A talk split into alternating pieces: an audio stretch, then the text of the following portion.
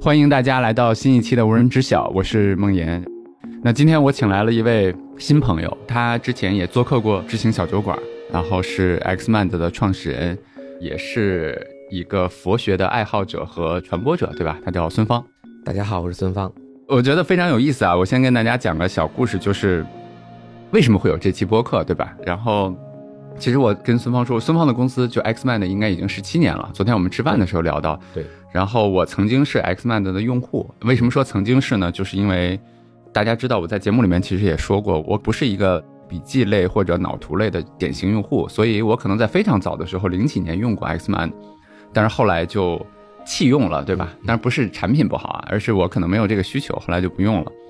之后呢，就偶尔听到或者看到过他的一些东西，非常有意思。因为我可能经常写一些跟佛教啊、冥想啊相关的东西，所以经常会有我的朋友把他的写的文章发给我，我就觉得这是个很有意思的人，啊、觉得某一天应该会相聚。然后这周呢，发就的是我的公众号吗？应该是你的公众号吧，啊就是园长的那个，园长，对对啊对对，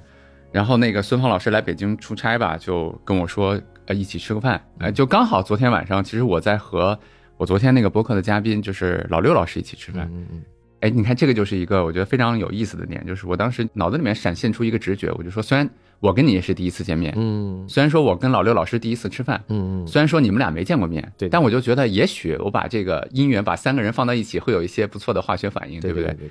没想到，我觉得我们三个吃饭没想聊到到你成功了， 我觉得聊得特别开心哈，嗯就是没有录下来，但是吃饭的过程我就觉得我要跟孙芳老师一起来录个播客，嗯我们一起去聊聊这些事儿啊，对吧？所以这个就是大概的为什么会有今天的播客的这个一些背后的因缘哈。嗯嗯嗯，然后我我从一个梗开始吧，就是有志有行的用户和我们的伙伴，他们有一个梗，其实是之前张潇雨老师，就是我的合伙人，也是我好朋友嗯，他来公司他就问大家一个问题，说有志有行将来做不下去的最大的三个风险是什么？嗯结果排名第一的就是梦妍出家了啊 啊，然后后来这个就变成了用户的一个 梗，嗯就大家经常会说梦妍是不是要出家？因为我一旦发一些跟佛教、冥想有关的东西，嗯大家就说离出家又更近了一步。嗯嗯，所以我就想从这个点，我们切进我们今天的聊天啊，就好是的，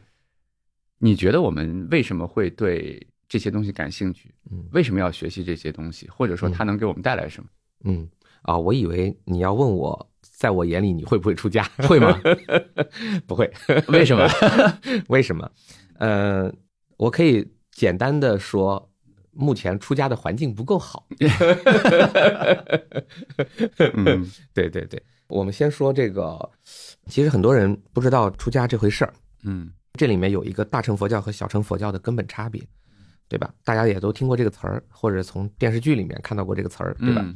但实际上，这里面有一个理论上的，就是我们叫见地，就是见解，对吧？有一个见地上的根本差别。嗯小乘佛教认为呢，你人的痛苦从哪里来呢？就是外面有诱惑，嗯里面有烦恼，就是比如说里面有贪嗔痴，对吧？它叫三毒，外面的诱惑，里面的三毒碰上一起，你就痛苦了。所以小乘的修行方法呢，就是有两个，第一个就是外面隔绝诱惑，嗯对吧？我们叫它割裂的修法，就是那个东西我就看不见，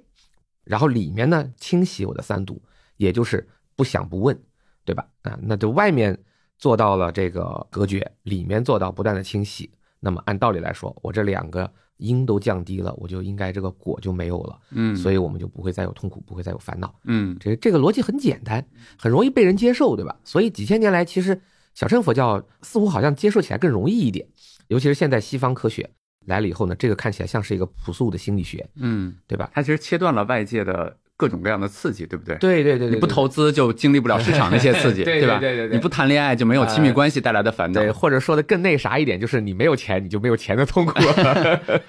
对，所以它外部的这个呢，我们叫它戒律嗯啊。你想想，佛教制定的所有的戒律，实际上这些戒律呢，现代人你也可以新增新的戒律啊。就古代它是出家人有男子有两百五十条戒律，女子有三百三百六还三百八十条戒律，非常多非常多的戒律，对吧？这些戒律很有意思啊。这些戒律，我讲的现在讲的是出家，嗯啊，这些戒律里面包括有一些生存的工具包，比如说，呃，出家人在野外喝水，嗯，随身带一块小布，你的水要被那个布滤过以后才能喝。这是一条戒律，嗯但这条戒律是为了保障你能活下来的，对吧？因为水里有寄生虫，是，对吧？那至于什么现代人说释迦牟尼佛知不知道水里有寄生虫，这这并不重要，并不重要。总之就是这部分戒律是为了保障你生存的，嗯还有女性的一条戒律啊、这个日落以后不能独自一人出门。你看这个很重要，就是印度直到现在也是一个夜晚不安全的国家，，嗯，懂了 对吧？对对对，等等等等，对。然后还有一些呢是为了保障你的威仪的嗯啊，比如出家人穿的衣服，它有个裙摆，这个裙摆有多长呢？如果过长了，那拖到地了就显得很脏。嗯，如果过短了，那就不好看，就是露出大腿了，觉得你有点下水摸鱼这个感觉，不威仪。所以呢，它定义的非常细，它会定义到你这个裙摆必须是没过脚踝，但不能拖到地上。嗯对这些戒律，你看放到今天，这些戒律没有太大的意义，但是有一些戒律，比如说呃不能饮酒，那么这个可能是为了保障你头脑清醒，嗯对吧？这些稍微有一点意义。那今天呃我的老师就是经常跟我们开玩笑啊，嗯他说你可以新增一条戒律，叫做周三晚上不摸手机。嗯， 更适合现代社会的一些，哎，对对对，你别小看这条，嗯看起来好像是我们胡编乱造的，但这个对你的修行有巨大的作用，是，巨大的作用。对，还有就是比如说离开房间就一定要关灯，洗澡打肥皂的时候一定要关水，这些都可以成为戒律。但是这些我刚才说的这些就是叫做戒律，对吧？嗯然后对内的叫禅定，嗯戒律加禅定就是小乘的修行。嗯所以每一次当我们谈及一个人要不要出家的时候，实际我们在谈的是戒律，嗯，对是吧的，，出家就是代表着你没有老婆没有孩子，嗯然后呢，你比如说你必须穿那个衣服，然后你必须不养头发，嗯等等等等等，这些就是戒律。对，所以谈论到我们两个人身上嗯啊，这些戒律是否真的有助于我们的修行， 其实不知道，嗯其实不知道。所以小乘佛教的就是说，你必须出家才能成就。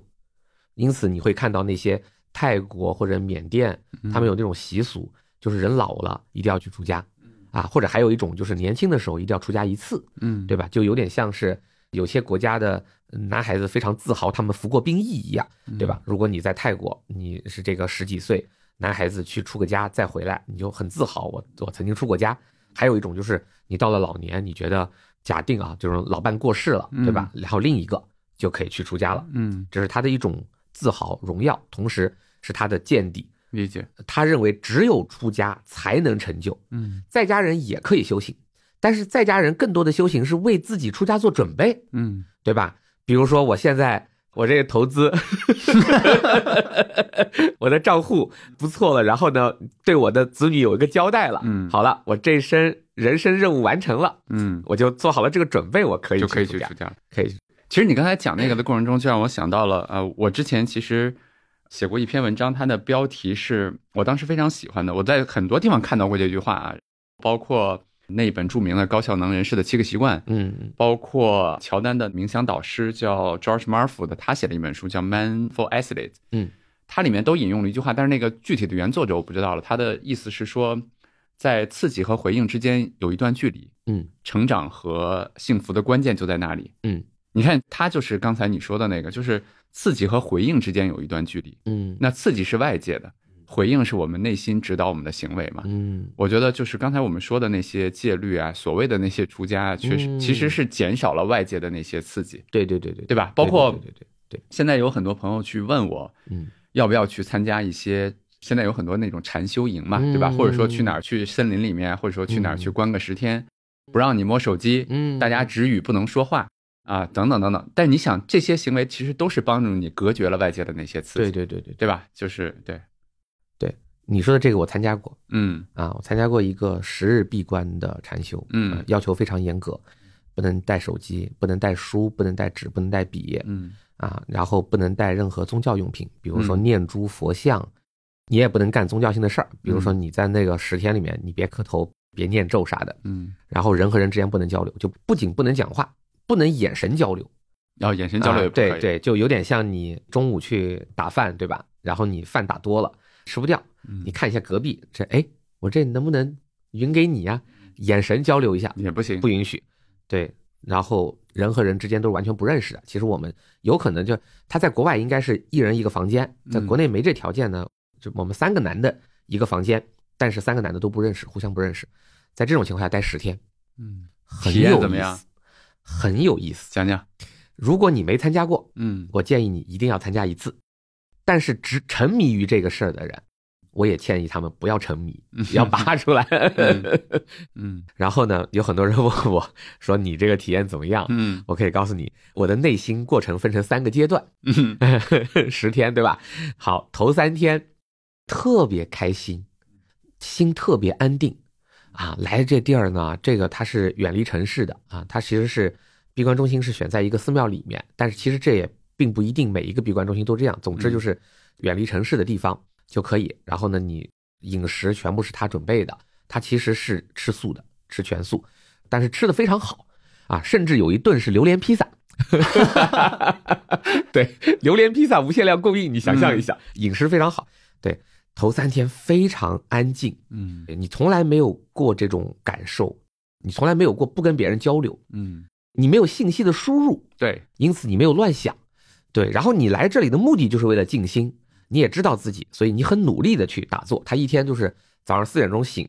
当当当当敲锣让你醒，然后就把你赶到禅房去打坐，对吧？然后就一坐接着一坐，一坐接着一坐，直到晚上做完了以后回去睡觉，你一天不干别的。嗯然后呢，大家都很自在嗯啊。我能看到其他的一些这个男生呢，就是找到了童年的乐趣。嗯比如说中午吃完饭，因为我们不能交流呀，怎么办呢？蹲在那儿看小蚂蚁。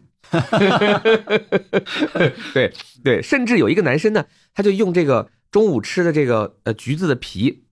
橙子的皮给蚂蚁做了一个什么游乐场，嗯，然后就观察这个蚂蚁在这个橙子皮上面是如何行走的。嗯等等等等，好玩到这种程度，对吧？嗯中间四天起各种烦恼，嗯所以这里就一定要告诉大家，烦恼是内生的。你看，你外界因缘完全革除了，嗯，但是你的烦恼自然就来了。这个我相信心理学讲的比是的，佛教更因为多你一的些。大脑的新皮质里面有很多过去的记忆，啊对，对对对对对对，这呃不是过去的记忆，它是、嗯它是一种很自然的这种，就它就产生了。嗯比如说，我举个例子啊，在我这个寝室里面，呃，三个男的都互相不认识，我就觉得另外两个人越看越不顺眼。嗯哼，对他们俩呢，都比我年龄大很多嗯，都是子女给他们报了名，让他们来禅修的。嗯对，一个呢是三天不洗澡，另外一个是一天洗三个澡。 三天不洗澡的这个人呢，早上刷牙他要刷半小时嗯啊，一天洗三个澡的这个人反而是刷牙很快。所以后来我们俩发现，因为他四点钟敲钟，嗯，四点半你就要进禅堂，所以我们总共就半小时时间洗漱，我们有三个人，嗯但是那家伙进去了，他刷牙刷半小时，嗯哼，所以我们两个就被迫要在四点钟敲锣的时候立即起床，先抢洗手间，，嗯对吧？我们先刷完了，回来以后我们再睡一回笼觉，就是这样的。然后呢，有一个人呢，对因为我可能有一点爱干净啊，我就自带了洗发水和香皂，然后有一个人把我洗发水和香皂给扔了。嗯然后我很生气，但是我们不能讲话呀，对不对？到了第十天解禁了以后，我就问他，我说：“哎，你为什么那天把我洗发水和香皂给扔了嗯？”他说：“哎呀，我以为是前一个人留下的。嗯”我心想：“你扯什么蛋？我那是一整瓶的新的洗发水，一整块新的香皂，刚拆封的，怎么看也不像是别人用过的。”我说明什么？我说明是那几天我们大家都有情绪，嗯他也各种不爽，他也看我不爽。嗯但是呢，他也不知道这个不爽从哪儿来的，嗯，他不认识我，他没有一个确定的理由是我冒犯了他，对不对？但是呢，他就是在那种情绪下，他就把我的东西全扔了。嗯这中间四天，最后三天，满脑子想的都是出去的事儿，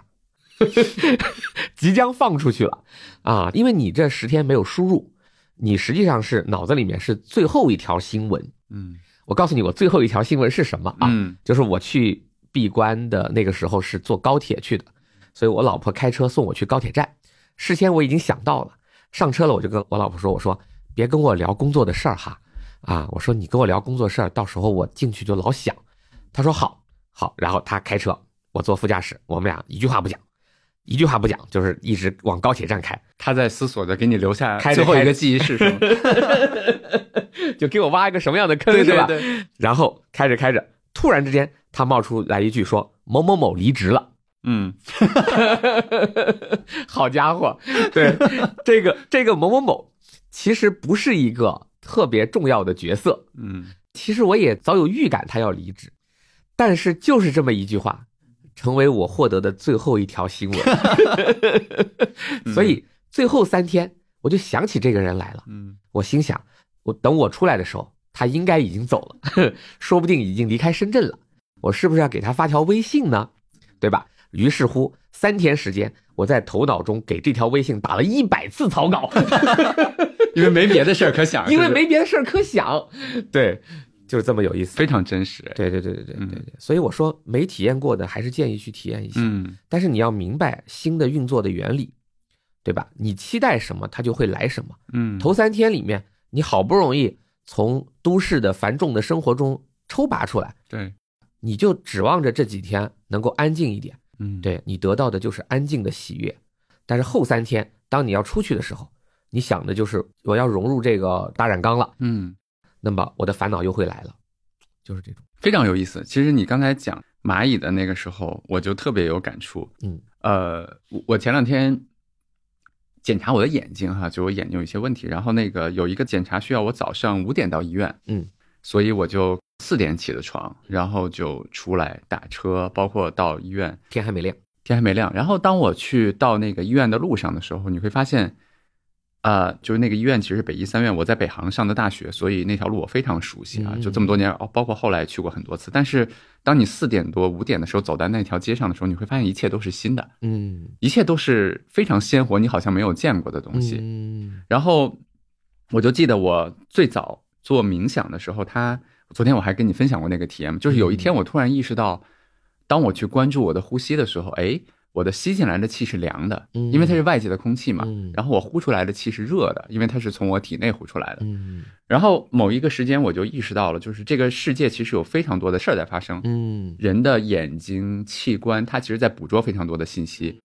但是大部分的信息其实都被我们过滤掉了。对对对对，对吧？就像我刚才说的，这个呼吸有有凉热，嗯我们俩现在聊天的时候其实感受不到，嗯，但是当我闭住眼、关掉声音、关掉视觉去感受这个的时候，它就变得强烈嗯了，它就让我去感受。我一下想到了你说的那些玩蚂蚁的那些男生，为什么回到童年？就是因为其实其他脑袋里面的那些，嗯啊我这个这个月工作的怎么样啊？嗯要不要加加息？要不要辞职啊？然后我的亲密关系，我要不要离开他呀？这些都没有了。嗯，他反而就进入到了一个能获取更多信息的这样的一个地方，对吧？嗯所以就蛮有意思的。嗯但好像关闭这些信息并不是我们修行的目的，对不对对嗯。所以就讲到你很有说的意思大你乘的那个，对对，嗯，你聊的这个点儿很有意思啊，嗯就是当这个东方的宗教和佛法传到西方的时候，我们平时所说的禅修和打坐这件事儿，在英文当中要怎么翻译？嗯其实那个时代有很多大师，他们其实是绞尽了脑汁的，他们不知道怎么翻译。最初呢，大家想说翻译成 meditation，嗯，但是 meditation 是什么意思？你看那个笛卡尔有一本书叫 meditation，对吧？然后有是的个罗马皇帝有一本书叫 meditation，是的，然后那些 meditation 其实就是是非常专注的思考，对，对吧？所以呢，今天呢，我的老师就是宗萨清的仁波切，就是那个嗯《证件》这本书的作者嘛，嗯对吧？他也经常说他是非常讨厌 meditation 这个词，嗯，他这个词让西方人产生了极大的误会。误会，对，嗯误会。然后呢，那那我们到底要说什么呢？所以又有一些人说叫 concentration，对，嗯还是专注或者叫 focus，对吧？这里我就要讲一个原理了。嗯我们普通老百姓理解的 focus 嗯其实是一个相反的概念。我打个比方，比如说你今天要去高考，那你是不是专注在考试上？肯定是对吧？你在考试的过程中专注在考试上，但是呢，你会发现你越专注，你成绩越差，就这个道理。就是你做一道数学题啊、本来是很简单的，但是一把刀架在你脖子上说你做错了就嗯，就杀了你。就是嗯太用力了，对对，太用力了，就越 focus 越 concentrate，嗯你其实越用力，嗯，你越失焦。嗯，是的，你这个让我想起了刚才我说那个 George Marford，所以他讲的是说 relax but alert，嗯，嗯对吧？对或者说叫做对呃放松的专注，对对对对吧对而不是说放用力的放松的专注对对对、嗯对，有一个词叫放松的警觉。对对对，对我是从哪儿看的呢？就是有一天看这个《动物世界嗯》啊，然后他说这个非洲大草原上的狮子，狮子要去咬死羚羊。嗯首先第一点，狮子是跑不过羚羊的。是，如果狮子跑得过羚羊，早就没有羚羊了，对不对？对嗯吧？所以狮子跑不过羚羊，并且羚羊是成群结队的，他们有人放哨，嗯对，这一点很厉害，对吧？嗯所以当狮子接近的时候，放哨的羚羊就会召唤所有的羚羊赶紧跑，嗯所以狮子是一个也抓不住。那它怎么办呢？它就是躲在草丛里面，离羚羊有一段距离，躲整整一个晚上。然后第二天早上，当第一只去撒尿的羚羊撒尿撒到一半的时候，嗯狮子去咬它。嗯这个羚羊很爱干净啊，它撒尿的时候它出来撒，它不是在那个群里哦对，然后呢，第一是得等第一只羚羊，第二是它得撒尿，嗯第三是它得撒尿撒到一半儿。嗯所以当它开始撒尿的时候，狮子就开始慢慢的前进，嗯然后到了它认为是有把握的距离的时候，它就开始冲刺，嗯然后咬死这只羚羊。咬死一只，它可以够它很长一段时间了，对对不对？其他你就跑了就算了，它只要那一只。所以问题在哪儿呢？问题在这一晚上狮子是什么状态？它的状态就是放松性警觉。嗯如果他太放松了，他睡着了，第二天早上一醒，羚羊早走了，嗯 对吧？嗯 这个被捕食者起得比捕食者要早。嗯对，第二个就是如果他太专注了，嗯他其实在消耗，对，对吧？他一直紧张，一直盯着这群羚羊，然后后这一个晚上过去，他能量消耗完了，第二天早上你得跑步，嗯你跑不过那个羚羊还是不行。所以那天这个纪录片它其实是近距离拍摄嘛，对吧？嗯他拍到那个狮子的状态啊，狮子就是这样的，就很可爱，头放在两个手上，就那样嗯趴在那个地上，对，一个很可爱，像一只呃，猫对，一只刚睡醒的猫的那个状态，对，放松性警觉。哎呀，嗯这个镜头在我脑海中就非常深，嗯对吧？大部分孩子在高考的时候发挥的比平时差，其实就是这个原因。嗯对，人们没理解这个原理，所以现在嗯我们说禅修，禅修的真实的目的是为了让你放松，嗯而不是专注。嗯对，但是我们老是用专注这个词，不断的讲，比如说你专注在呼吸上，你专注在你身体的感受上，你专注在你的念头上，全部都是用这个词，但实际上它的目的是放松，就放松但不睡着，就是一次合格的打坐，甭管你是坐着还是站着。嗯对，但是很多人没有意识到这一点，越修越难受。他说我肩膀痛，我腰痛，我腿痛，对吧？说哎呀，这个我今天没时间修，或者我今天修的时候脑子里面老是想这些东西啊。你想这些东西没关系的，你肯定要想那些东西，嗯对。但是你就要保证你自己是这个尽可能的放松的状态，对。像你刚才说，大清早的，你为什么能闻到花香，对。对吧？你是放松的状态。是我就记得那天早上，其实呃，包括鸟叫，非常对清晰、非常清脆的，就是而且你能分辨出来有不同的鸟，就对那些信息你平时是意识不到的，因为你对对当时对足够放松嘛，对吧？对对对对，嗯，脑子这里面也也没有那些乱七八糟这的。也说明你对你的诊断的结果有一定的信心。也可 能你说的有道理啊，嗯就脑子里面没那么害怕嘛，对没那么害怕呃没有占对据那么多的东西。对对对，你刚才讲那个就是狮子的时候，就让我想到了两件事吧。第一件事是我想到了猫，嗯啊，我曾经我很喜欢猫这种动物啊，嗯然后包括我前两天我们不出了一个投资第一课的那个书嘛，然后我大家想让我去在上面签一些名，嗯但是我觉得我不想签自己的名字，我觉得它没有太大的意思，嗯然后我就会签一些话，但我那天就突然灵机一动，我就在其中的一些本上签了一一只猫，然后我留了一句话，就是我希望我们像猫一样自在。嗯，我为什么喜欢这个猫这个动物？我就觉得它始终很放松、很自在，对吧？你看对我们人有的时候的那些烦恼，就像刚才说的特别用力，嗯我觉得它没有。而且人有的还有的一些东西，比如说我们特别渴望安全感，我们需要去确认，对吧？嗯我们需要去嗯嗯确认你还喜不喜欢我，嗯，或者说我的工作怎么样，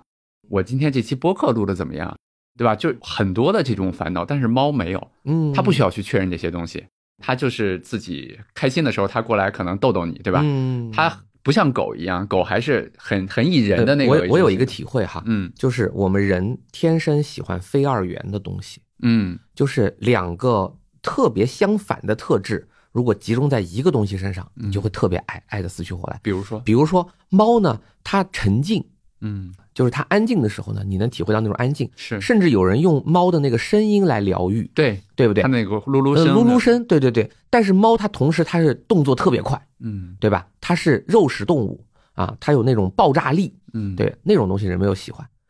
就是两个东西合在一个身上，你就觉得它特别特别好，特别可爱，特别好。嗯狗其实也是一样的，人们为什么爱狗？狗对主人是很温暖的，嗯，对吧？无论是情感还是身体，它都是温暖的。是，但是呢，它对敌人又是特别狠、特别凶恶。嗯，哎，这个合在一起就好。你看嗯那个导演塑造的人物形象，比如说阿丽塔，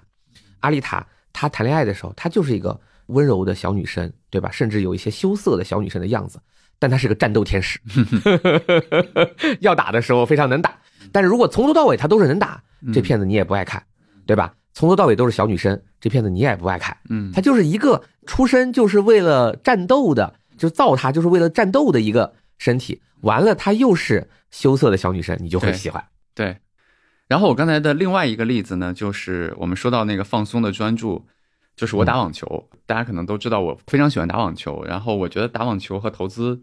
对我来说都是一个我们昨天聊到了一个借假修真的一个那个假的东西。嗯，呃，其实日常的工作里面，包括投资里面嗯，我觉得它能引发我新的一些，这里面新是指内心的心啊，嗯嗯嗯，能够引发我新的波动的东西，其实已经很少了。即使是在工作里面，对吧？即使嗯有很多的问题，其实我觉得我大部分的时候没有一些波澜，但是到球场上就不一样，嗯，尤其是打比赛的时候，尤其是跟一些朋友打比赛的时候，嗯就是你真的得找到那个点，你非常放松，但是又能够发挥出你的水平。否则，嗯如果你一旦场上你非常想用力，我这一拍一定要把它打死嗯，或者我今天一定要赢，你越有这种想法的时候，其实你的那个本身越发挥不出来。嗯，没直到错现，在，我其实还在找那个过程啊，我没错就是没错因为它它是个很很漫长的修炼过程，对对，所以其实我想问你的这个问题就是，我们都知道放松很重要，对吧？嗯嗯然后，甚至昨天我问你说，你心目中一个开悟的状态是什么？嗯嗯，你说是全然的放松，对，那我们怎么去实现这个全然的放松？首先你必须拔出来，然后你必须塞回去。 嗯嗯，说对说看，就是呃，比如说我们现在我们的人生有有我们的目标，嗯，对？吧？你刚才说的那个球场上的一瞬间，嗯在那一瞬间里面，你的目标感太强了，你的内心有一种 agenda，对吧？你的期待和你的恐惧在那一刻控制了你，是，所以呢，你才会焦虑，你才会紧张。然后呢，你在工作当中，或者你在个人投资的时候，由于你常年的经验，嗯你的期待和恐惧已经慢慢的淡化了，对吧？这也可以说修得好，嗯，也可以说修得好，就是小乘的观点啊。因为小乘的观点就是，呃，外边隔绝，里面在清洗，在对不对清洗？嗯这就说明你里面清洗的好，嗯对吧？所以在这个小领域里面，你没那么多期待，没那么多恐惧，你很自在，你很放松，然后最后的结果是你的投资回报很高。嗯所以这个过程就是一个你看到了修行的真实的这修行，然后你得到了一个真实修行的甜头，嗯的这个过程非常的好，对吧？但是在球场上，你可能就是这就是另外一种因缘，嗯，所以大乘认为你没能向成佛的方向走，嗯就你没有向开悟的方向走，你只是因缘改变了，嗯就是你在工作当中的因缘逐步的变好，你在球场上的因缘没有太大改变嗯啊，甚至有人呢可以通过你什么星座呀。你现在抽个塔罗牌呀、嗯别人就能告诉你你的姻缘是怎样的，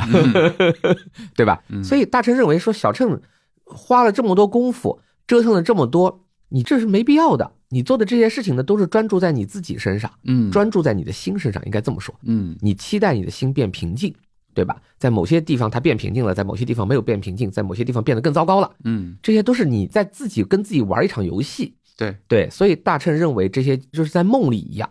而大乘要的是觉醒。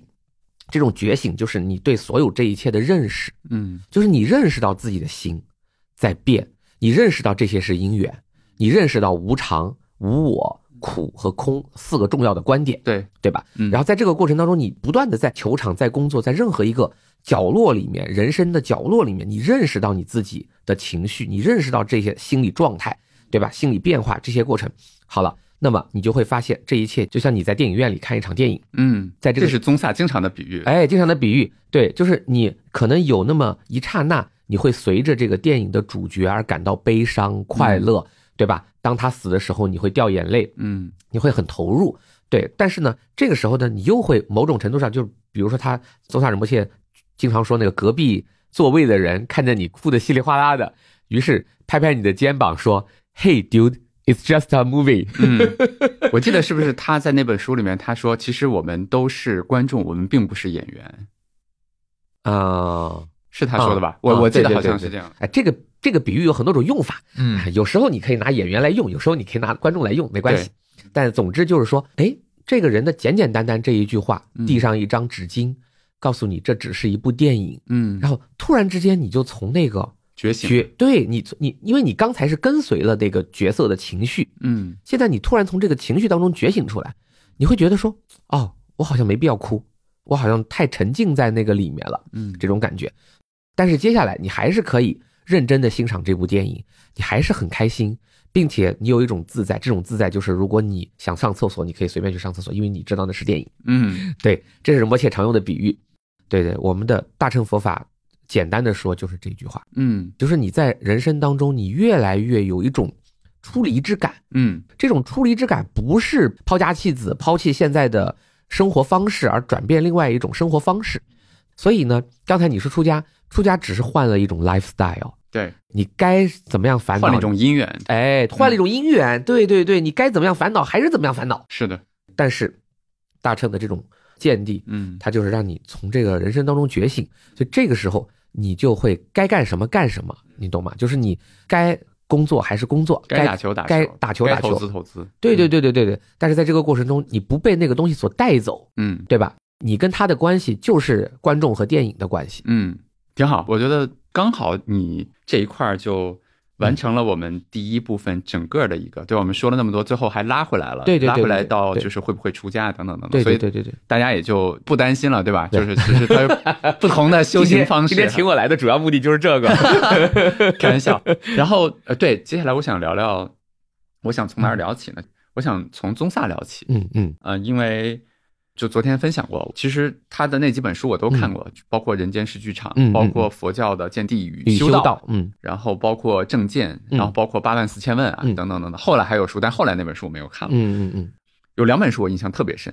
第一本书是佛教的《见地与修道》，嗯啊，我觉得那本书里面有一些话，我今天还在跟你分享。那本书我应该是零几年读的，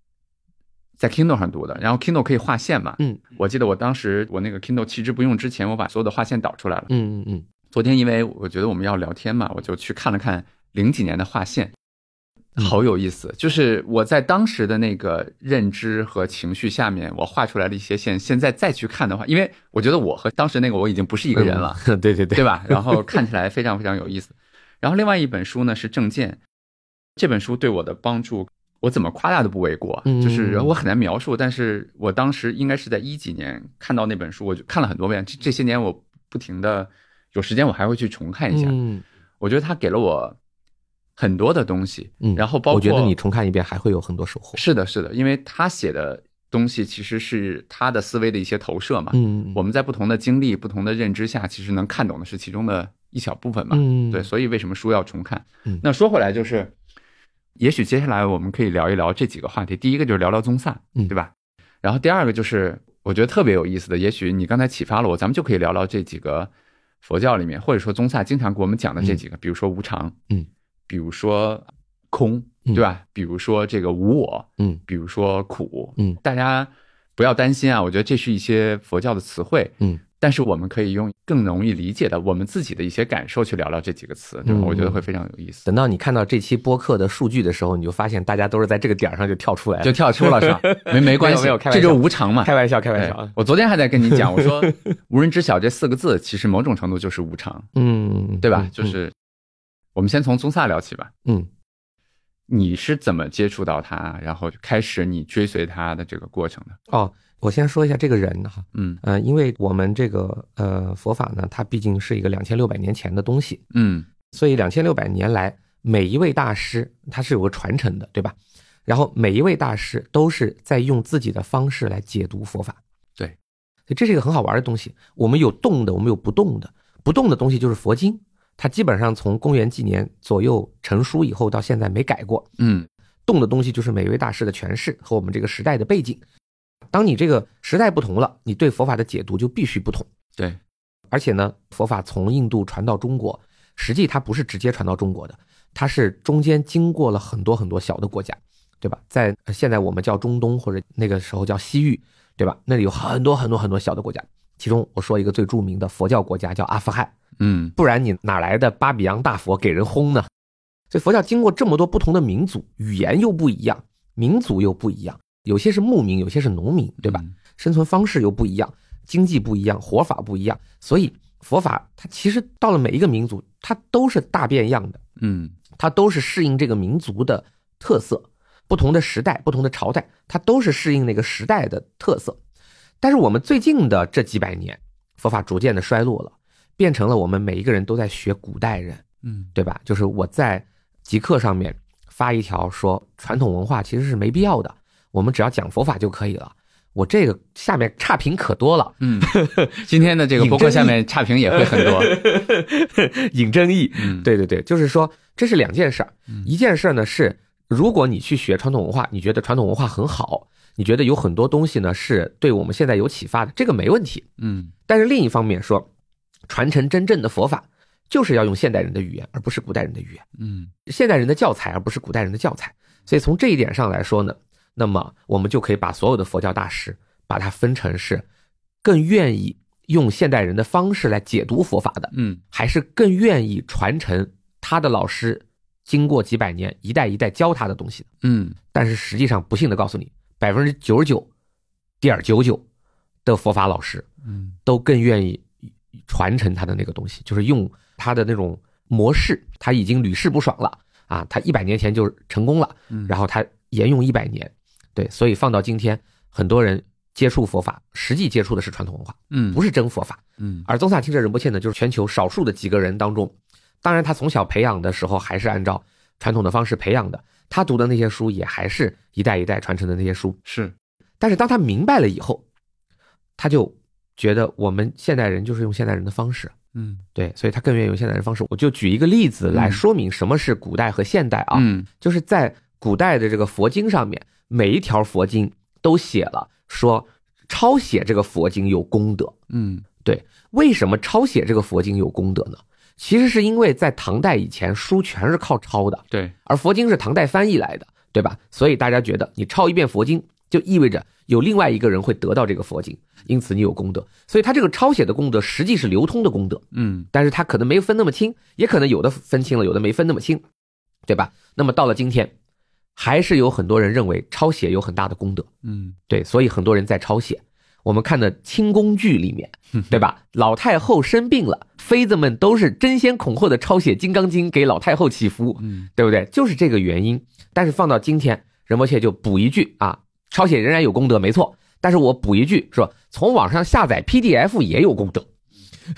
啊他经常有这些类似的对言论对对，对对对，就是因为他说了这句，嗯然后我自己写了一个汉文大藏经的 app，嗯对，就是把佛经，当然这些佛经本来就是互联网上的资源，你其实是可以 access 的，但是呢，你下载呀、阅读呀，什么东西都不太方便，所以我实际写了一个 app，这 app 的功能就是一个小型阅读器，嗯的功能，我事先帮你几个 GB 的佛经装进去，然后你点开来，你可以搜索，你可以标记已读、想读，呃，这个什么正在读这种。 你看你这个抄写功德都规模化了，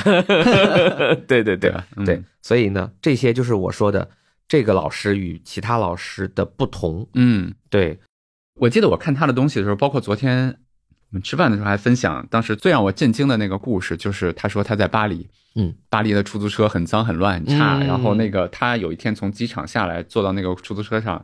那个司机对他态度很差，咆哮啊，然后包括开起来非常的颠簸 啊，非常疯。对对他做了一件什么事儿，大家可能想象不到，就是他说我在后座上解下裤子，我小便 了，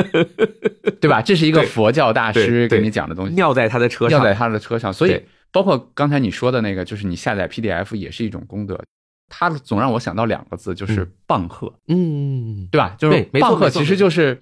用一种你对完全意想不到的方式，让你突没然错明白没一个错没错东西。仁波切有一个这样的比喻，嗯他说智慧、慈悲嗯和道德、三个人开车出去玩儿，智慧必须是驾驶员，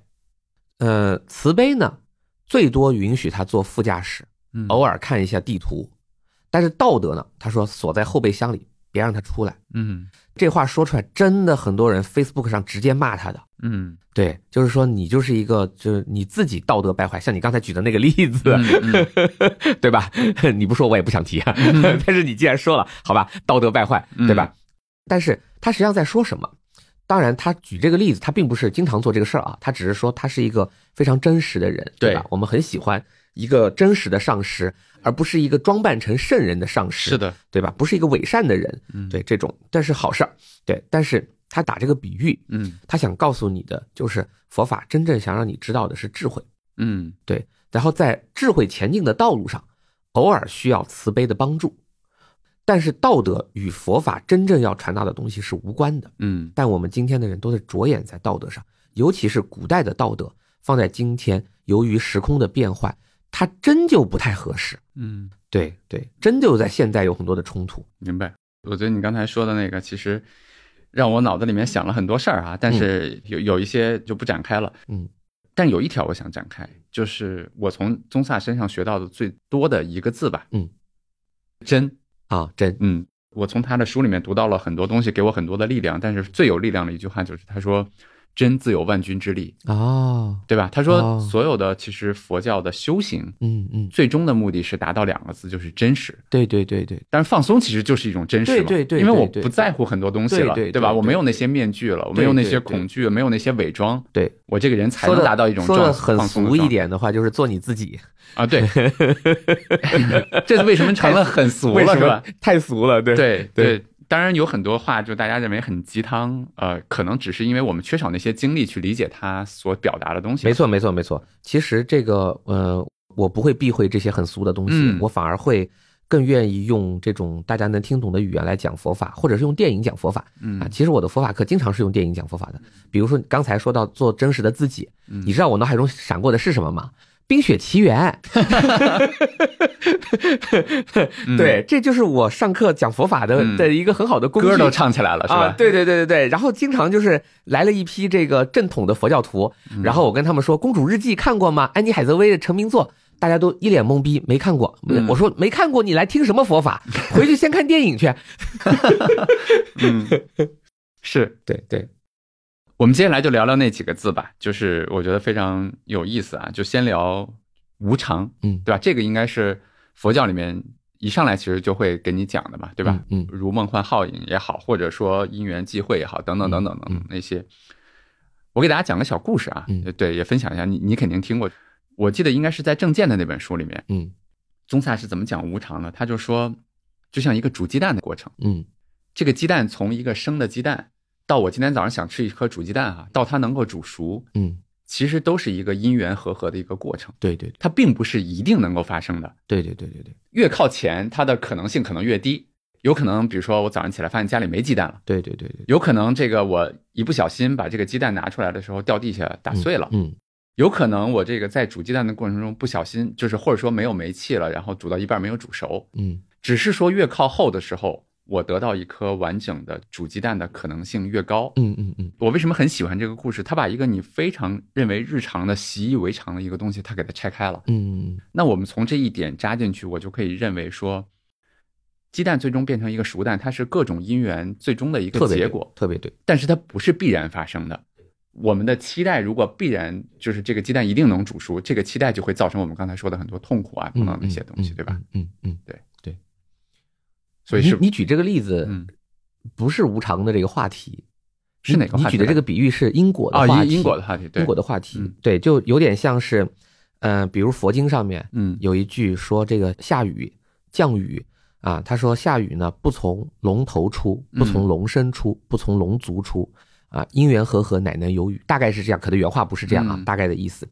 那很多人看了这一句，就会说，哎呀，佛教承认有龙啊，雨是龙下的，对吧？就就就变成这样，就是一种迷信。嗯但是呢，其实佛，你仔细听这句话，佛要表达的意思是雨是因缘和合的。嗯什么因缘？三个因缘：水蒸气凝结和冷空气，对吧？空气温度降低，三个因缘都满足了，就会下雨、嗯啊。有一个没满足，就不会下雨。所以人类要求雨，人类有什么办法呢？就是发现凝结核。那咱北京凝结核是不缺的哈。然后呢，这个又黑我们，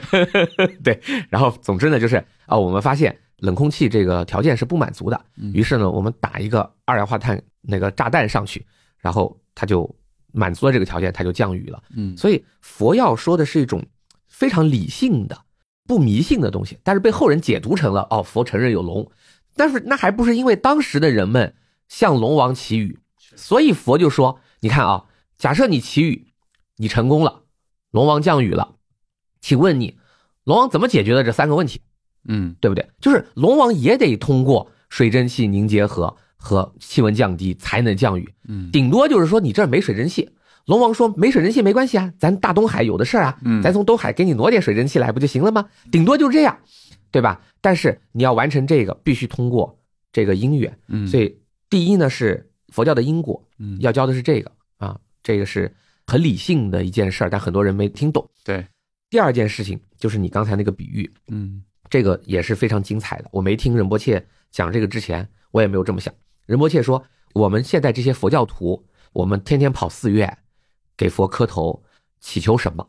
求的是什么嗯啊？你去问卷调查一下，这个试调一下，你会发现大部分人祈求的是长寿。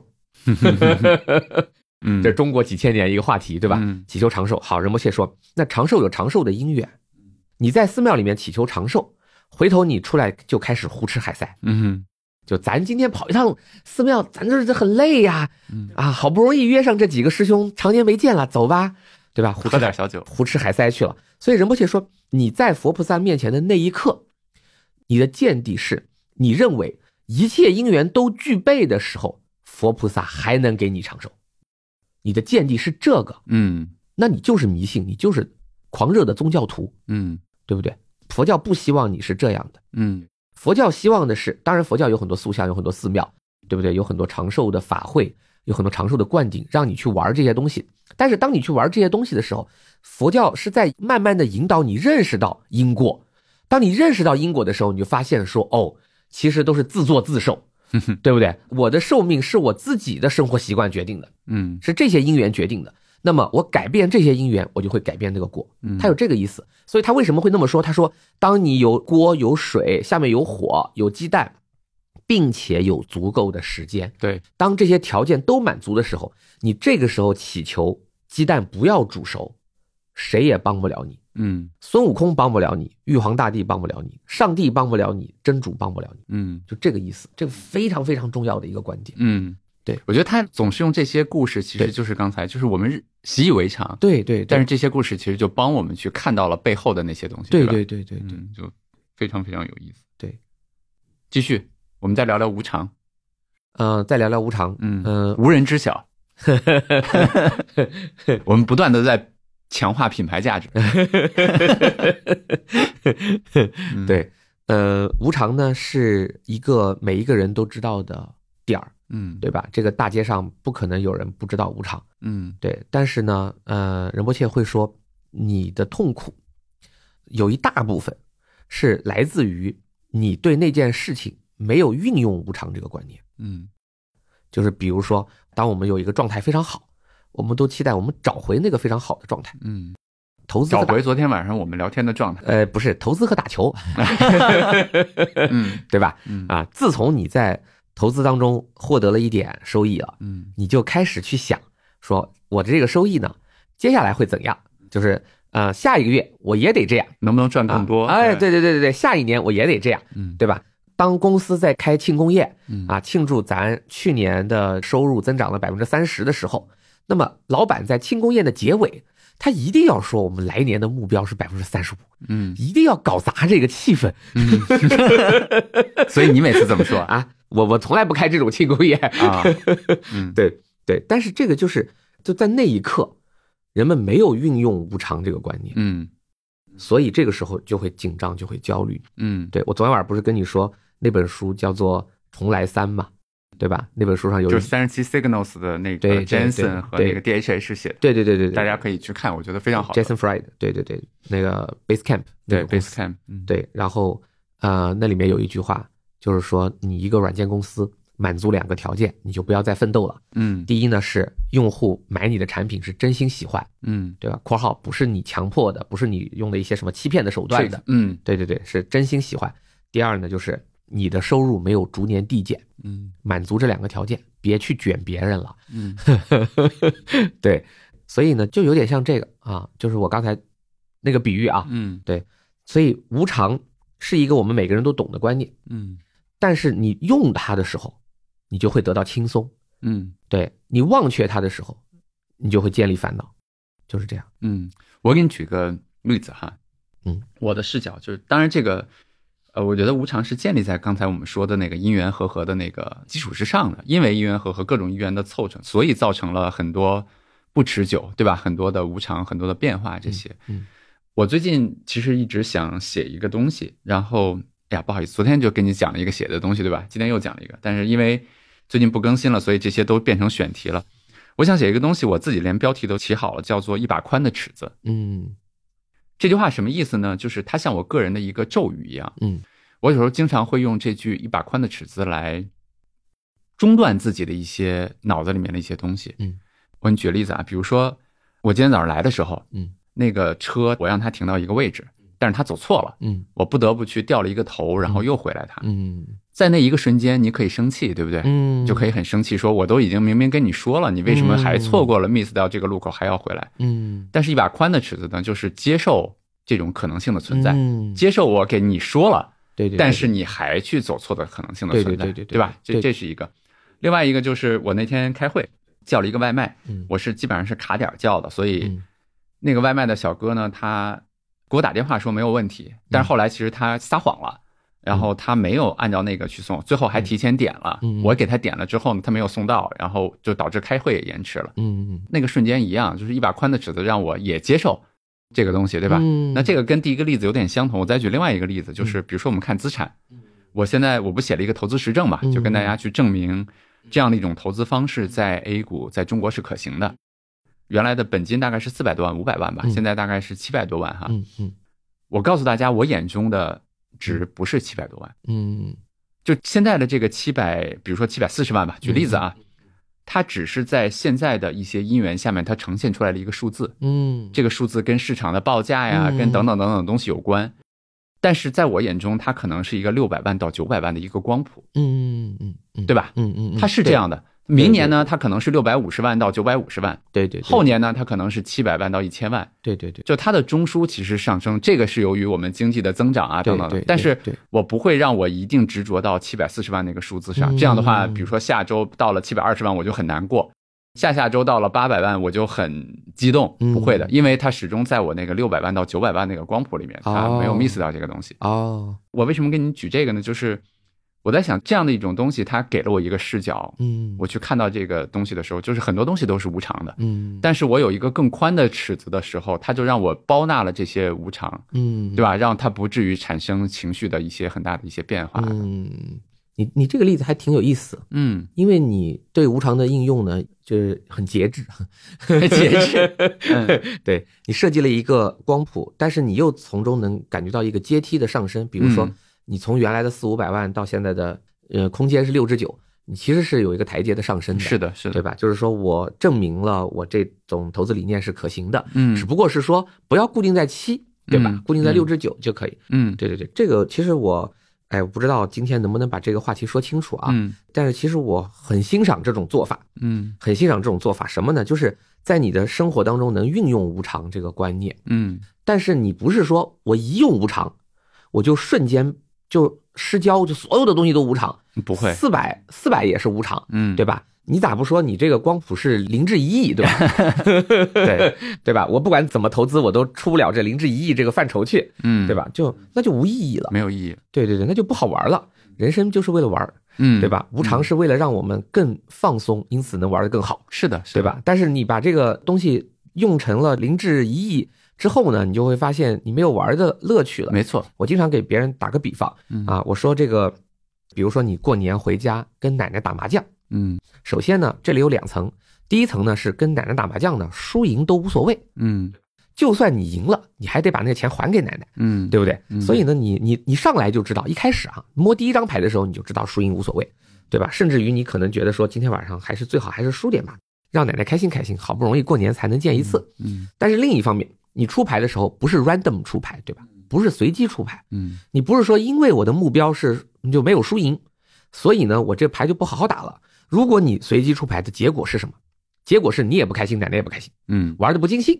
对不对？所以你打牌的时候还是非常的狠。嗯必杀技，一套一套的，这些都是来自于你以前的经验。我们说这个叫 strategy，对吧？你有一个出牌的策略。当然，你出牌的策略我不见得赞同，我出牌的策略你不见得赞同，但每一个人的出牌策略都是为了利益最大化，嗯，对吧？都是为了赢的面儿更宽。对，有的人把大牌留在后面，就是为了赢的面更宽。嗯，就这种，所以呢，你看啊，这是两个层面的事儿。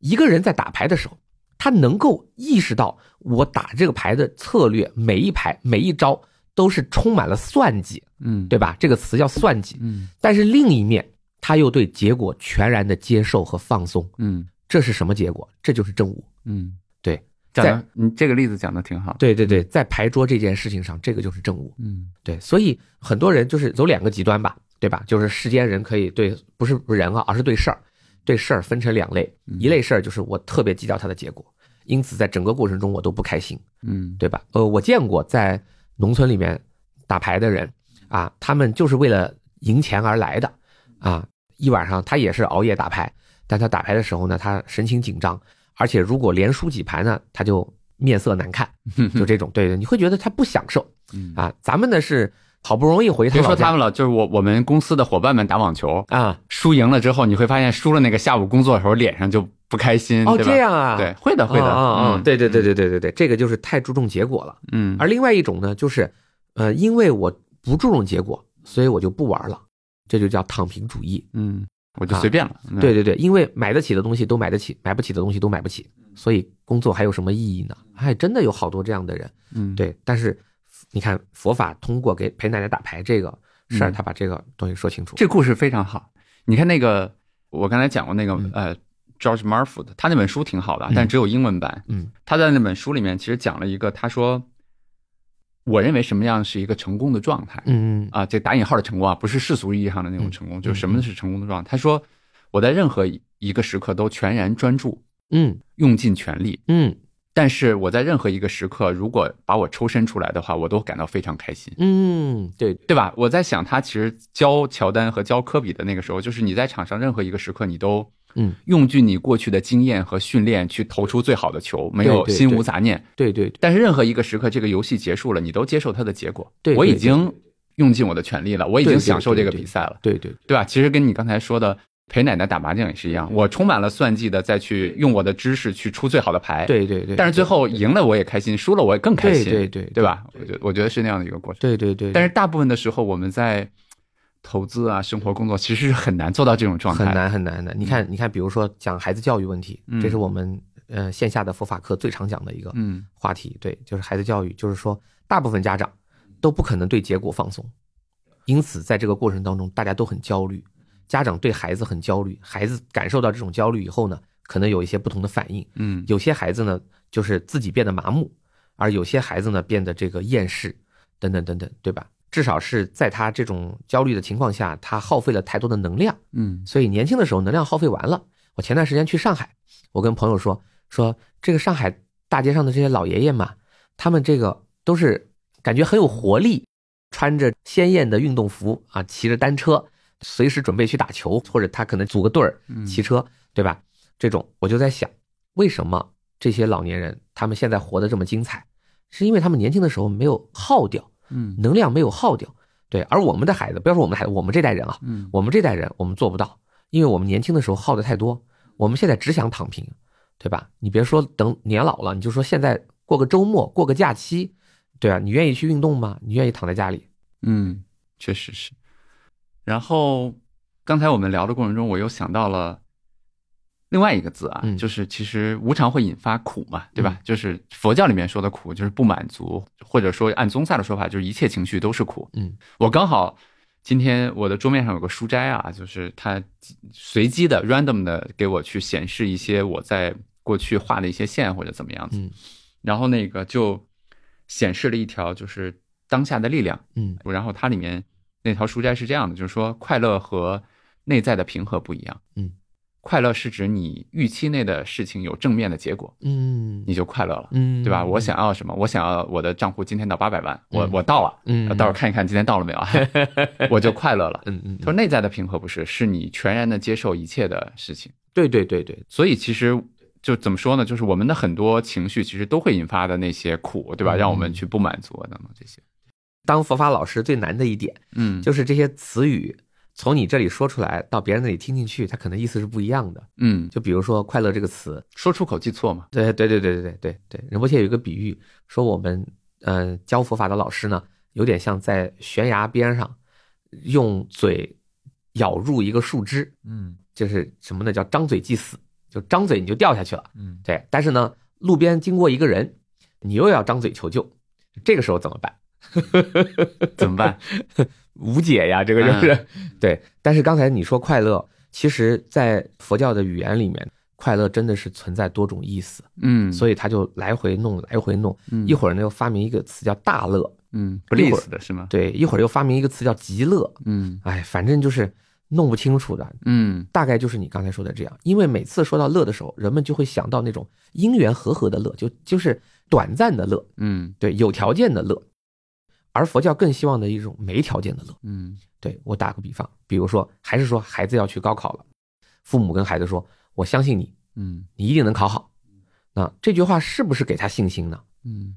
从家长的角度来说，我就是给他信心呀，对不对？我相信你呀，你一定能考好呀，这怎么不是信心呢？他这个信心是有条件的信心。嗯但如果家长告诉孩子说，高考只是你人生中的一个节点， 你的学历只对你的第一份工作有用，好鸡 汤啊！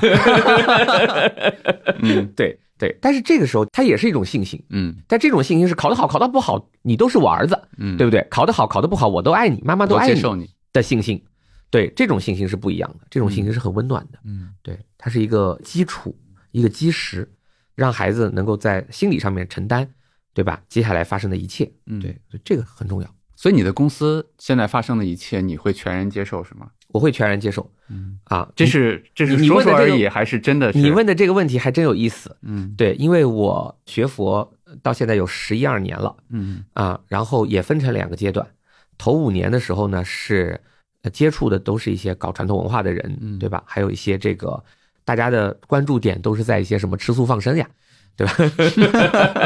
嗯对，就把它作为一种宗教生活嘛，嗯，对？吧？一个人不能没有宗教嘛，就是这种，一个人不能没有信仰嘛，就这种感觉。所以呢，就是呃，但是那个时候，其实我的烦恼并没有减少，嗯啊，并没有减少。对，然后后面的呃五六年，追随宗萨钦的仁波切，还有就是你说的正见呀、佛教的见地与修道呀，就是读了这些东西以后，才让我明白，打通了原来那些，呃不是这不重要。刚才你的问题是啥来着？我说你现在你公司的结果，哦你能对全然对对接对受吗？对对对对，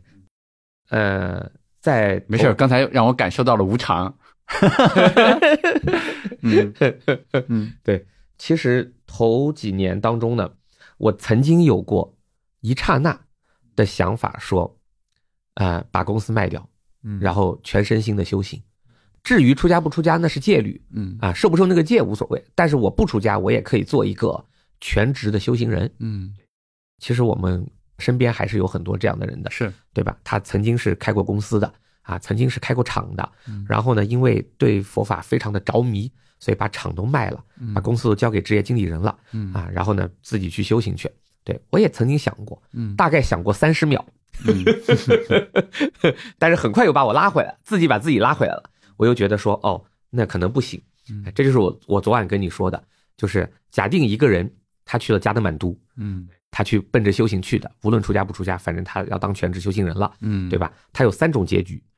第一种是你是北京上海去的哈，嗯待不到一个月你就回来了，你发现你的心静不下来，嗯静不下来，因为你在这个环境里面，你的心是动荡的。对然后到了一个安静的环境，你突然想心静下来，对吧？就像我刚才说的十日闭关一样，对你发现你受不了那个安静，嗯于是你就回来了。其实南怀瑾讲过很多这种人，嗯对吧？就是他的心受不了。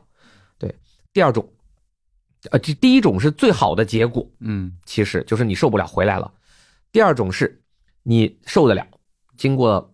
三个月、半年，但是呢，你在加德满都突然发现了一门新的生意，比如说加德满都没有哈根达斯，我随便乱讲的啊，嗯不一定啊。于是乎你就开了加德满都第一家哈根达斯。你说修行人怎么着也得吃点好的呀，嗯对不对？好了，这是一种可能。比这个更有可能的是，你发现加德满都的佛像非常精美。非常精美，纯手工打造，嗯而且还非常便宜。而国内的这些富豪们，就是要求这些佛像是一项难求呀，嗯，对吧？所以呢，这个时候就构成了你的一个倒买倒卖的佛像的点子，你就来了。 嗯这是第二类人，仍然是他的心不能停下来，嗯对吧？还是属于这种。第三类人是你的心停下来了，嗯你真的是在加德满都可以住一辈子了嗯，啊！但是这种事情反而是仁波切说的最坏的结果。嗯，啊，因为大家可能听到这儿有点奇怪，就是突然你会感觉节奏不一样了。事实上，我可以跟大家说。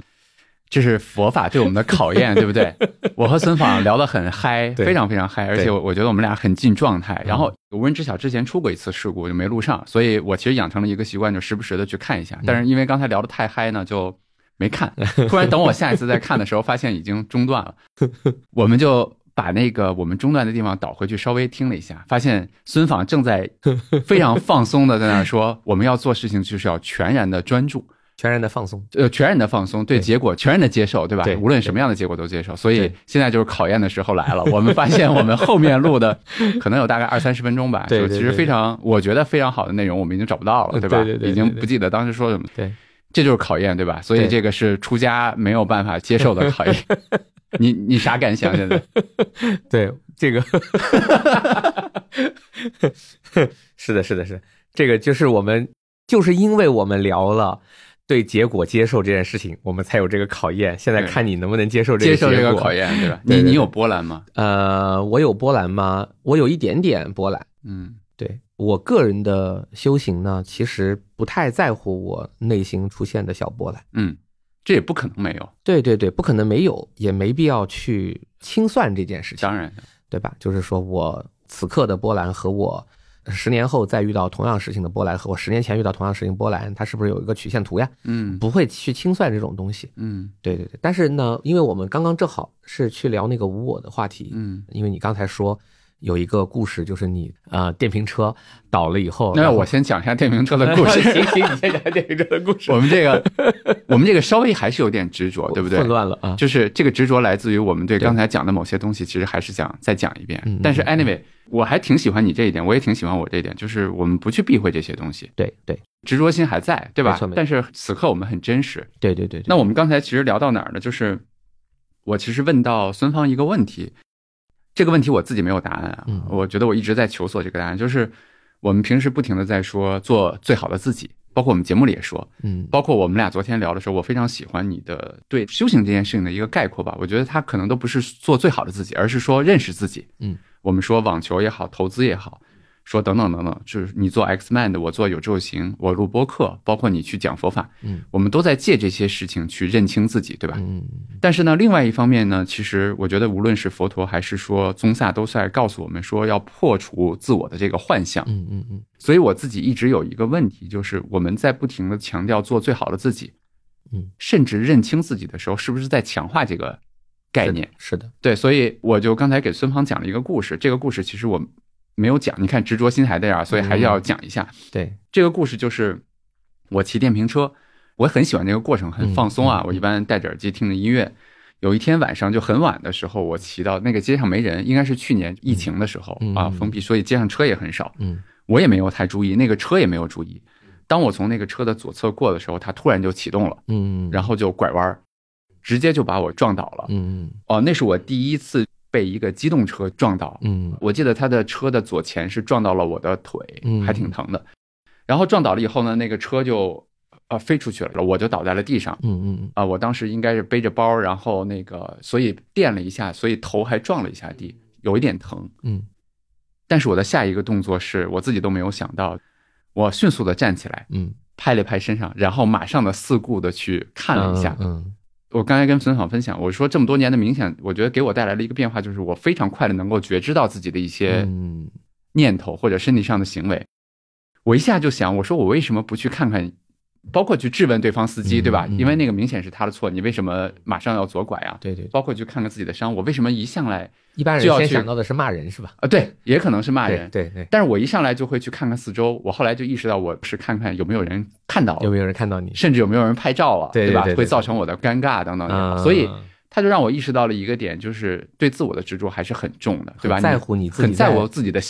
对你自己的形象，对对对在别人心目中的那个样子。对，我们刚刚就是在谈说，我也有这种嗯对，但是这个我就想说一个故事，嗯关于我们公众号的故事嗯。其实，其实我当佛法老师这么多年，嗯，肯定有无数人都说过，嗯，说你为什么不做播客呀？嗯你为什么不做公众号呀？你为什么不写书呀？等等等等，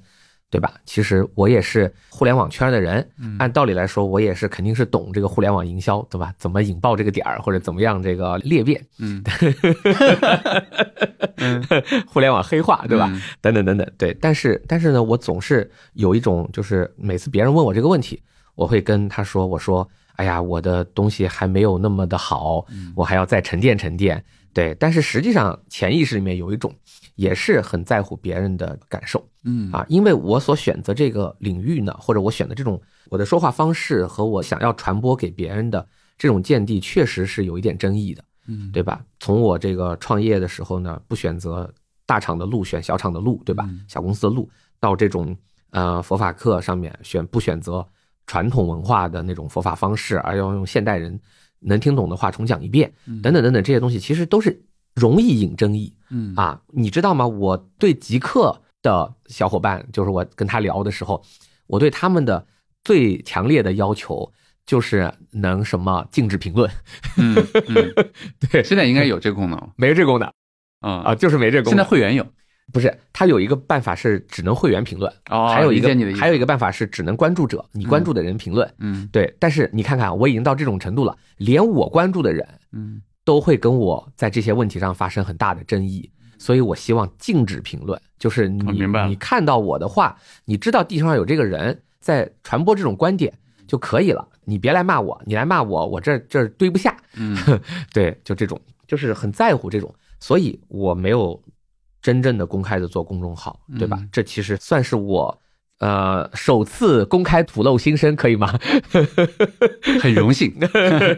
对对，但是后来呢，因为团队当中有两个人，他们非常坚持、热心，对，非常愿意帮助我做这个事儿，所以呢，我就慢慢的在他们的这个感化下，有点放松，嗯，有点放松以后呢，我就说，那我咱们就先试行一下，先做一做，对吧？甚至于早期的时候，我其实非常纠结，我们发什么不发什么。嗯对他们的素材就是我平时讲的话，我平时的录音呀，上课的他们直接拿录音笔录的呀，嗯对吧？然后呢，他们再把它整理出来，然后呢，摆在一个文件夹里面。其实我看到那个文件夹，哎呦，我都不敢看。我说这些东西能发吗？这些东西不能发。所以呢，有时候呢，我们会从十个文件中只挑一个文件出来发，这种就是早期啊。但是经过了这大半年的时间，嗯慢慢慢慢，我变得更放松啊，就是这种因缘或者这种修行吧，在这个嗯过程当中慢慢放松，慢慢放松。现在呢，我就是十个文件当中有五个我敢发，嗯对，就慢慢的，这个就是土了讲接接受自我，对吧？嗯 接受自己，不在乎别人对你怎么看，嗯对吧？不在乎你这个东西发出来以后会有什么样的结果，不在乎这些争议，嗯对。而且我公众号确实发了一些风格很不相同的东西啊，嗯比如说有专门来讲互联网圈的，也有专门很硬核的就讲《金刚经的》的嗯内容。嗯，我喜欢你刚才的这个故事嗯，就是它让我看到了我们在这个节目里面，就嗯今天的聊天里面不停讲到的真，对对对对，我觉得只有真才放松。嗯你没有端着，对吧？你学了十二年佛法，发现说我要是如果在节目里面说我自己纠结这些事情的话，对对是不是对显得我没错不够没错高级，对吧？如果有那些东西，我觉得这个人就没有那种状态。对对对对对，你让我想到了我前两天做线下活动，然后有一个用户问我一个问题，他就说有志有行是不是和梦魇绑定的太紧了？嗯我当时的回答是这样的，我觉得还挺有意思的。嗯然后我说有一个阶段，这个对我来说是一个挺大的困扰。嗯我甚至在有志有行，我们去做了一些事情，我说叫去梦魇化，就不希望和嗯他和我绑定的过嗯紧。嗯嗯嗯，后来某一天，可能是在二零二一年吧，还是突二然就零放二松了年，我突然意识到“去梦魇化”这句话背后的意思，可能是说梦魇的 ego 变小了，是不是？嗯嗯嗯，其实不是，其实不是。其实反而是你的 ego 大的表现，对对对对对吧？对对对，我我我就说，因为有志有行其实是在我在金融投资或者基金这个领域的第三个创业公司。那前两个无论是财帮子还是且慢，它都做得不错，就从用户量啊，从它的找到 MVP 啊，嗯然后我就意识到了，其实是我自己的经历、我的爱好、我的擅长，嗯某种程度上和基金和投资它有某种程度上嗯契合，就是我们说的因缘的这些东西。嗯，嗯因缘和合它导致的结果就是说，我似乎在这个上面它比较有优势，比较容易去找到那个感觉，比较容易去找到用户需求，比较容易去建立品牌。嗯嗯嗯，但是你是不是真的把自己看得那么重？就是你觉得自己特牛，或者说要去梦岩化嗯等等等等，等背后其实还是说你把这个东西看得太重了，嗯对吧？如果像刚才我们聊到的，就是这些都是化学物质，就是。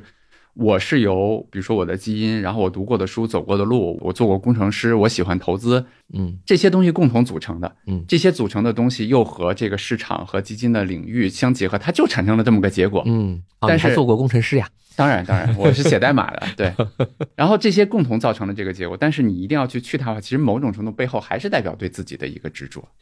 对吧？所以后来我发现，我就放，我觉得无所谓，它就是一个自然的结果。对对，对甚至我对未来有志有行做的怎么样，我也没有那么去执着它，嗯一定要做多大，或者说一定要怎么怎么样。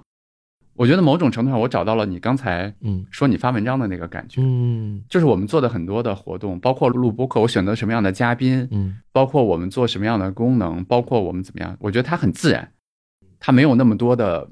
紧张，嗯它没有那么多的想法是说啊，用户会不会看着很奇怪，或者说这个行业怎么去看我没们，错没错，或者说我们是不是冒犯了谁，好像就缺少了那些东西。我觉得它本身带来的一个结果就是，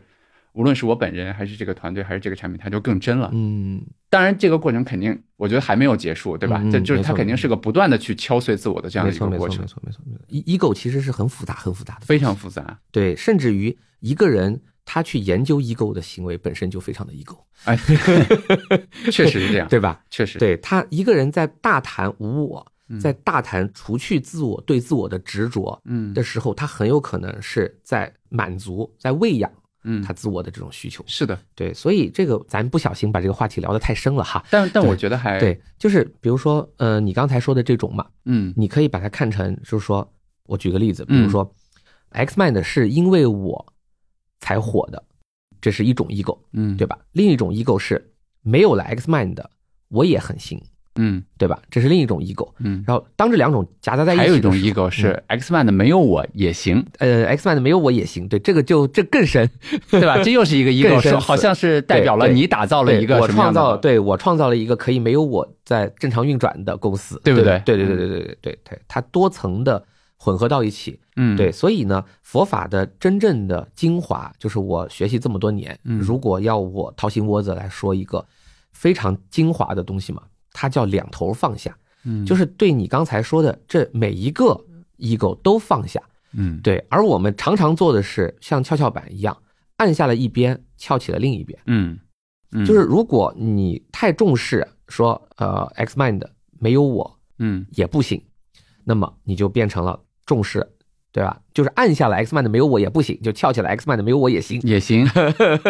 对对，嗯所以佛法要两头放下，嗯你不在乎你的这个播客录的怎么样，嗯对吧？同时又要不在乎自己对于播客录的怎么样的这个在乎，对啊又要不在乎，是，它所以其实是很是难嘛，很难。你看，我们俩对在这儿一本正经的白活了半天，对吧？嗯当那个事件发生的时候，我们回来还是想找回一些过去说过的我们自认为不错的话。对对对那这背后其实还是希望别人认同我们嘛，对对对，希望别人觉得他俩聊得不错，这个故事对我很有启发。对对对但它对其实还是我们对对强化对那个自我的没一种错。东但西我但我的一个特点呢，就是说，呃，我不会太去推敲我自己内心的这些东西。嗯，对，就像你刚才说，它实际上是一个呃很多年很多年积累下来的一团儿，对，对吧？它这个一团儿呢，就是就是剪不断理还乱，你是的你你没有必要去搞清楚，反而是。如果你花时间去搞清楚，并且你还写了一大堆的文章，做了一大堆的课，然后来告诉大家说，你看，你看我自己是怎么分析我自己的，嗯嗯反而这个事儿真的是非常的 ego，嗯，我们绕在里面已经出不来了， 是对吧？对对对对，绕在里面出不来了。对，别人没必要去看你那一团乱麻。嗯对，除非你是特别大师，或者你是特别公众人物，嗯你的一两个跟 ego 搏斗的故事能够启发别人，嗯你可以把这一两个故事包装一下，拿出来讲，这个可以。但是呢，正常情况下你不要这吐槽一大堆的你自己的的东西给别人听。我其实不这样，我自己也嗯不会分析，我自己。对吧？我就是有一点啊，就是在别人面前，我不会表现的我很有修行，嗯 我就是个普通人，对吧？所以为什么我说我是仁波切的搬运工？嗯但是我发现了佛法的这套东西嗯，能够帮人真正的解脱，嗯所以我就开始跟别人讲这些东西。但是你千万不要以为从我嘴里说出来的东西是我自己这已经百分之百，已经一百分儿的东西不是这样。是的，赞同。我昨天晚上去看宗萨的那个书，嗯我刚好翻到了一句我以前的书斋，嗯啊、他是这样说的。刚我为什么去想起这个故事呢？是呃，我的一个朋友他就说，为什么你在你眼中我是这样的，在另外的人眼中我是那样的？嗯嗯我一下刚好去映射到了宗萨的，就是我当时的那个书斋，他说的是，我们永远看到的都不是世界的实相，嗯，我们永远看到的都是自己的成见。对对对对对对，我非常喜欢这句话，对吧？对对虽然是这这是很多年前画下的，然后对对对对对结合到我们刚才所说的那些，就是我们对世界的观察其实非常非常的有限，投资也好，对吧？然后对自我也好，嗯嗯所以很多时候我们保持真实，然后认识到我们是非常局部的在观察这个世界，嗯并且去全然的去告诉对方，其实很多时候就可以了，嗯，对？吧？我们收个尾啊，那收收个尾尾，我嗯觉得有一个非常有意思的点，就要是要不要谈那个公司的那个？你看你的 ego 来了，是 吧那我们就谈一下，谈一下，不是不是，这个我我我无所谓，就是啊你我我不是我谈我我真无所谓。我觉得挺好的，聊一聊啊，就是那个嗯、呃前面没录到的，嗯对吧？前面的问题是对我们公司运行的结果，能不能全然的放下？我，我会不会对我能不能全然的接受，嗯对吧？这一点，然后呢，我们就讲一个故事，就是说，在我学佛头一段时间，头几年里面，我真的有一次想过说把这个公司关了，或者交给职业经理人，嗯然后去做全职的修行人。所以刚才我们才说，全职的修行人并不好做，嗯，对吧？那件事情，对。但是呢，我想这件事情呢，就一共只想了三十秒，嗯 三十秒之后立即把自己拉回来，嗯，我就明白说，哦，这个呃全职的修行人并不好做嗯这件事情。但是这三十秒产生了一个神奇的效果，这可以算作是我人生当中的呃非常成功的一个短暂的禅修啊，嗯一个三十秒的禅修，它产生了一个效果，就是它给我做了一个平台，嗯，就是让我感觉我永远永远不会掉落这个平台，嗯就是我掉下去最差就摔到这儿。嗯所以接下来这个神奇的事情就是，在接下来这么多年当中，公司取得的每一点的成绩，嗯对吧？哪怕卖一个周边卖了几万块钱，我都会觉得这是我白得的，嗯因为我曾经想过解散公司，嗯所以每一点成绩都是白得的。所以这种感觉就是非常的放松，嗯对。所以在公司里面，我们不会计较那一点点，就呃就跟你刚才说的那个七至九的那个光谱，嗯一样，公司的成绩对我来说，它有一个呃浮动的空间，对对吧？但是这个浮动空间我不会太在乎，因为它再怎么样，它不会跌过我曾经想过的那个嗯平台。每一个取得的新的成就，对我来说都是白得的。嗯对，带着这种心态去上班，减少很多的焦虑。嗯我就想起我大学的时候，有一些企业家到我们大学去讲课，嗯，对？吧？其中一个企业家，那个我们都是大学生，我们都不太懂，但是我就隔着一张桌子，他就在谈什么呢？谈他自己曾经是这个文革期间挑过大粪。嗯他说一句话，他说：“我就觉得我挑大粪挑的比别人好。嗯”然后呢，在我这么多年来当企业家，对吧？创业、管理公司啊、上市这个过程当中，我每一次遇到困难，嗯我就觉得说我挑大粪比别人挑的好，我就觉得有信心。嗯对，大学生无法理解这件事儿， 对吧？首先，大学生没有经历过文革，嗯我们那个时候啊。其次呢，听到挑大粪儿，马上就有了图像和这个 气味儿，对，并没有真正理解他说的这句话。但是很多年以后，我学佛了，我自己开公司了，我真正明白这个企业家在说什么。嗯对，就是他有一个底线，他再怎么跌，他再怎么摔，再怎么垮，他垮不过他这个底线去。嗯他只要觉得他挑大粪比别人挑的好，嗯，这是他最后一道屏障啊，这是他无条件的信心。嗯，今后再大的大风大浪，就像你说，人的心的力量是很大的，非常大的。对对，他有一个新的的保底的那个东西在那里，嗯，很不一样。没错没错没错。对对对，我们问最后一个问题啊，好的就好是的也也是我其实这这些都平时很少和别人聊了，我还犹豫了一下要不要问，但是我们既然聊到真嘛，对吧？那我们就探讨一下这个问题。嗯我很喜欢“空”这个字哈，啊嗯就是当然佛教里面也有很多，我相信就是听众里面大家也明白，就是呃有各种解释了，比如说空是指这个世界没有本质，对吧？嗯嗯，嗯或者说空是指这个世界可以这样也可以那样，它是因缘和合，它是有各种各样的可能性的，嗯嗯嗯所以不要执着啊等等。然后我就想到了我自己身上的一个非常有意思的矛盾的嗯地方，比如说孙芳，就是我们在这儿聊天的时候，这个杯子，嗯，这是个有自由形的杯子，对不对？嗯嗯然后这个杯子呢，它其实如果你不是一个有自由形的用户来讲呢，它就是个普通的杯子嗯，它可能长得比较好看，对吧？然后我用它去喝咖啡。但是如果你是一个